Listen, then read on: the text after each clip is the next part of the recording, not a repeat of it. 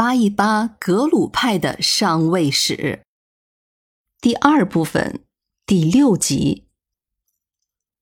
宗喀巴大师是出生在一三五七年的十月二十五日。大师的父亲名叫鲁本格，母亲叫做香萨阿曲。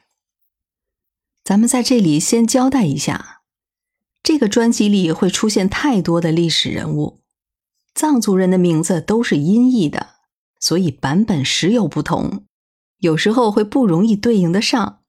没办法，这就是语言的差异。关于宗喀巴大师的父母，在史料中的记载还是不少的。大师的父亲鲁本格，他是元代的一名达鲁花赤。在以前我们讲萨迦派专辑的时候，我们就说过，达鲁花赤的意思就是执政者，就是所在的地方军队或是官衙里最大的长官。蒙古贵族是靠马上得天下的。他们征服了许多部落和国家，但是也实在是无力单独进行治理，于是就选择当地统治阶级的代表来治理，而他们自己则派出达鲁花赤来监督。达鲁花赤的位置是在当地的官员之上，他们掌握着最后裁定的权利，以保证蒙古大汗和贵族的绝对统治。但是有时候为了笼络人心。他们也会就直接让当地人来担任达鲁花赤了。在蒙古时代的中原地区，这种情况很常见。当年萨班和阔端会谈的结果，就是西藏的达鲁花赤也是由藏族人来担任。不过到了元帝国时代，各路达鲁花赤就差不多都是蒙古人来充任了。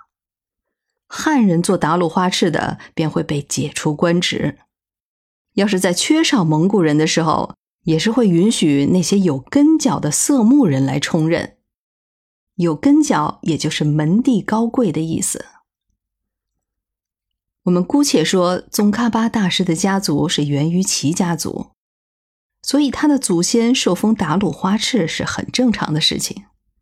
只不过到了他父亲的那一代的时候，元朝已经没落，他这个达鲁花赤估计也就只是个虚衔儿，或者说也就是个名誉称号了。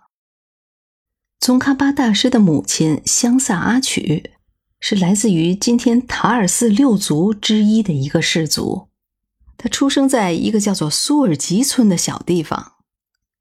不过所谓的这个塔尔寺六族是今天的说法。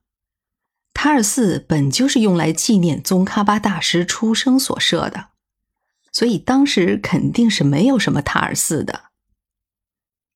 香萨阿曲是苏尔吉村头人的义女，鲁本格后来算是入赘到了苏尔吉村，这也多少就可以说明鲁本格的那个达鲁花赤已经没啥政治地位了。宗喀巴大师的母亲生了六个孩子。他是排行老四。宗喀巴大师出家之后，这个家庭在苏尔吉村就剩下他的母亲和姐姐了。据传说，现在苏尔吉村的先人们就是宗喀巴大师姐姐的后代。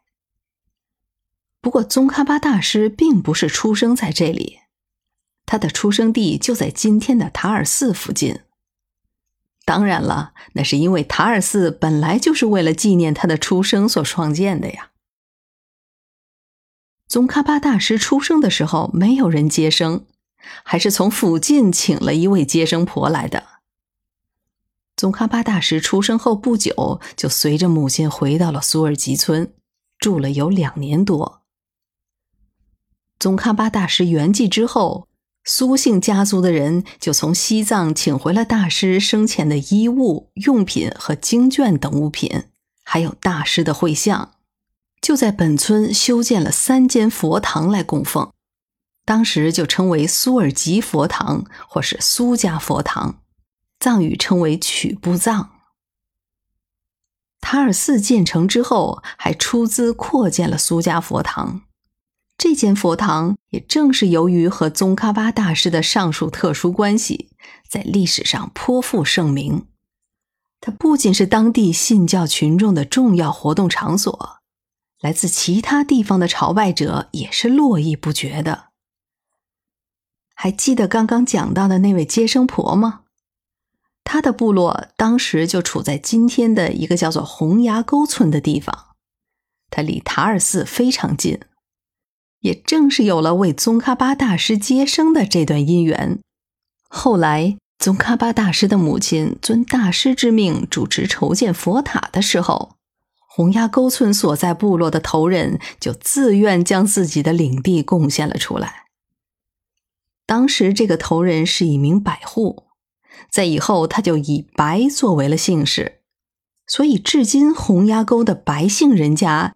也就自称是宗喀巴大师的娘家人了。塔尔寺建成之后，大金瓦店的一把钥匙一直就是由洪崖沟的白家掌管着。后来在洪崖沟村又修建了一座洪崖沟寺，它算是塔尔寺的属寺。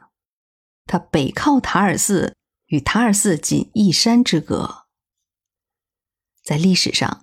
塔尔寺每年举行的晒大佛、转金佛和祈愿法会的时候，一直都是由洪崖沟村的信众参与承办的。另外，在佛事活动中所收的布施，大部分也是归洪崖沟寺所有。每年农历的二月初二，塔尔寺密宗学院的全体僧人都要到洪崖沟寺中来诵经祈祷。这种习俗一直延续了下来。